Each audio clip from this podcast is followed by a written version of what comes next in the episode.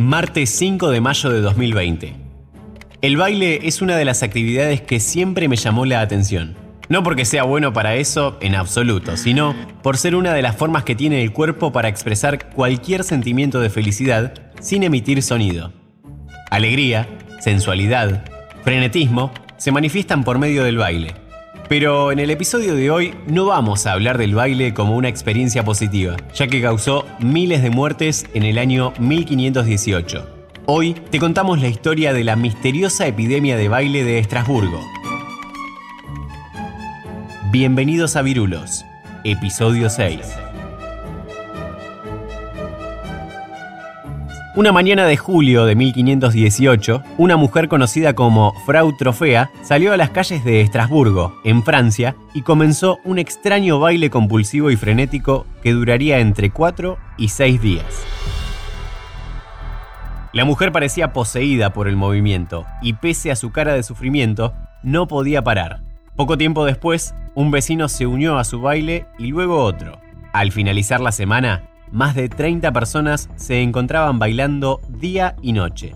Al cabo de un mes, al menos 400 ciudadanos habían sido infectados por el extraño fenómeno que parecía propagarse como cualquier otro virus. Los bailarines, propio por la actividad física desmedida que producía estar en movimiento durante tantos días sin descanso, caían muertos de agotamiento, ataques cardíacos o accidentes cerebrovasculares. Las autoridades médicas y cívicas, al no encontrar el origen ni la solución, decidieron que el mejor remedio era que eliminaran a los infectados de su sistema de salud, así que asignaron una tarima de madera a los bailadores y contrataron músicos para mantenerlos activos.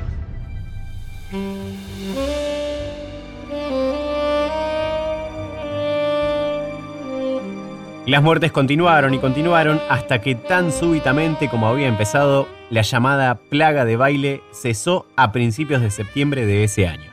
Hasta la fecha no se ha encontrado una explicación para aquel curioso episodio histórico, pero se ha sugerido que fue causado por la ingesta del hongo del cornezuelo de centeno, la versión orgánica del LSD. Sin embargo, es poco probable porque, si bien causa alucinaciones y espasmos, al obstruir el flujo sanguíneo a las extremidades, dificultaría el movimiento sin poder permanecer tantos días bailando.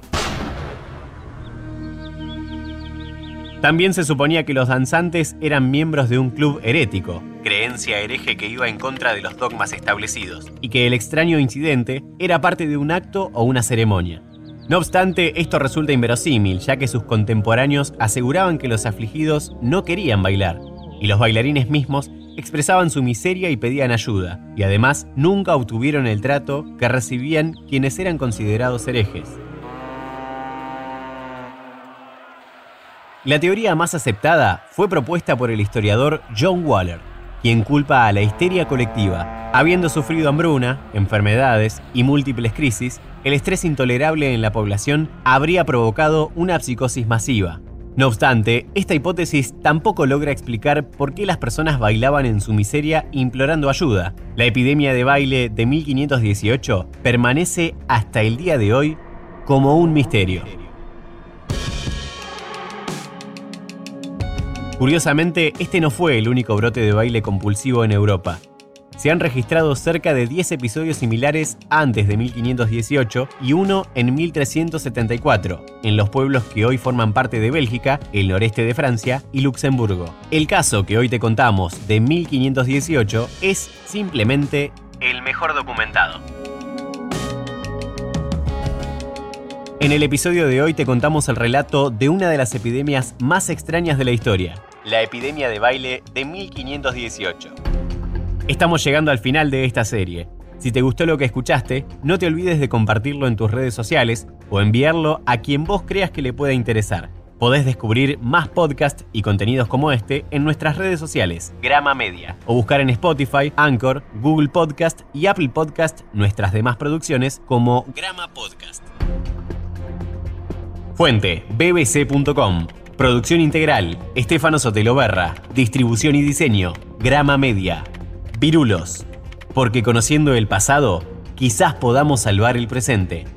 Un podcast surgido en la histórica cuarentena argentina del 2020, el año en que la naturaleza habló, en que la naturaleza habló.